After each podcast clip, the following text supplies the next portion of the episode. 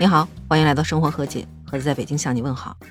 不知道您有没有这种感觉？现在在城市里头，环境是越来越好了，绿化也是越来越好了。像北京的话，原来冬天会有各种雾霾、沙尘暴，最近几年也相对好了很多。而且我发现我们院子里的小鸟各种种类也多起来了，原来只有麻雀、喜鹊之类的，现在还出现了戴胜鸟和白头翁，这些之前我只在书上和电视上见到的小鸟。但是您知道吗？最近在北京的一个幼儿园里。居然出现了一只雕鸮，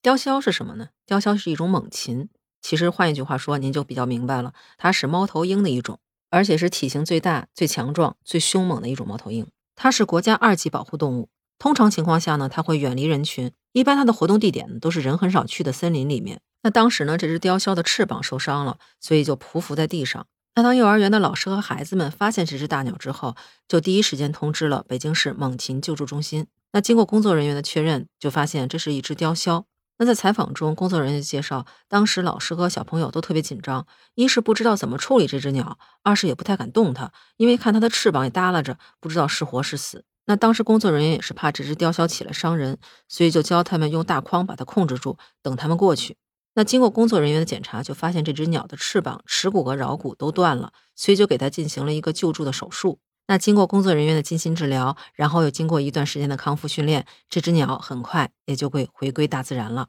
而最近有一个雕鸮出现在北京市区的视频，也引起了网友的热议。这只雕鸮的体型比较大，相当于一只中等体型的猫。它呢是蹲在一户人家的窗台上，而拍视频的正是这户人家的主人。就看这个视频里头，这只雕鸮时不时的转动自己的脑袋，时而看看镜头，时而看看远处，时而看看楼下，显得是非常悠然自得。但是值得注意的是，这只雕鸮出现的时间却不是晚上，而是白天。因为在常识里面，大家应该都知道，这种猛禽的活动时间一般都是在晚上。所以记者呢也是采访了相关专家，想知道到底是什么原因。那首先专家就说，这种猛禽的性情是非常凶猛的，所以还是具有一定的危险性，但是它不会轻易去伤人。除非是繁殖季节，有人进入了它的领地，那就有可能遭到它的攻击。至于雕鸮为什么会出现在城市里呢？专家给出了两个原因。第一个是因为现在市区环境越来越好，种的树也越来越多，比较适宜的环境把这种鸟吸引过来了。另外一个原因呢，是有可能它们的种群数量现在在逐渐增加，那达到了一定数值之后呢，它们就会向周边的城市和其他地区去扩散。那也是因为北京地区现在的环境逐渐变好了，所以像这种山区出现的鸟也慢慢在城市里能够找到了。而早在二零零一年底的时候，北京师范大学生物园里就创建了北京猛禽救助中心，它也是国内第一所由高校和政府还有民间机构合作成立的一个野生动物专项救助机构。那在它成立的二十一年来，它一共接收了三十九种猛禽，而经过救助放归大自然的猛禽就多达五千六百二十只。我记得之前曾经看过一个关于鸟类的纪录片，叫做《我们的动物邻居》，就是记录在北京很多野生动物的生存。没看这个纪录片之前，我觉得野生动物离我真的好远，但是看了之后，我才发现原来它就生活在咱们身边。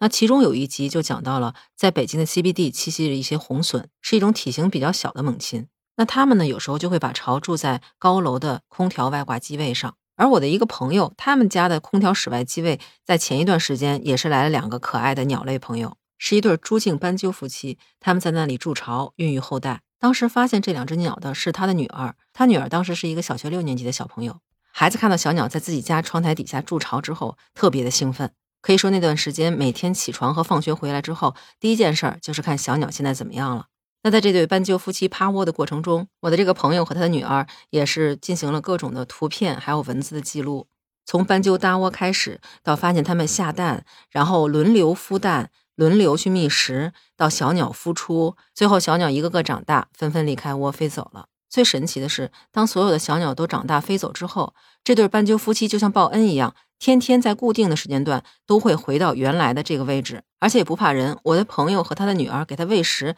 他也很安心的在那里吃。当他在网上发给我这些视频的时候，我当时真的很感叹，大自然真的很神奇，万物皆有灵性。而让孩子回归大自然，让他们跟自然界接触，让他们了解更多关于野生动物的知识，能够亲眼去观察和记录动植物的习性和变化，则比背任何书本上的知识来得更有效、更生动。那说到这儿，不知道您所在的城市有没有什么变化？是不是也像北京一样，天变得更蓝了，水变得更绿了，还出现了一些之前没有见过的小动物？欢迎在评论区告诉我。那如果您喜欢我的专辑的话，也欢迎订阅评价。如果你想加入听友群的话，可以在绿色聊天软件中搜索“盒子”的拼音八八六八八，你就可以找到我了。那这期咱们就聊这么多，下期见，拜拜。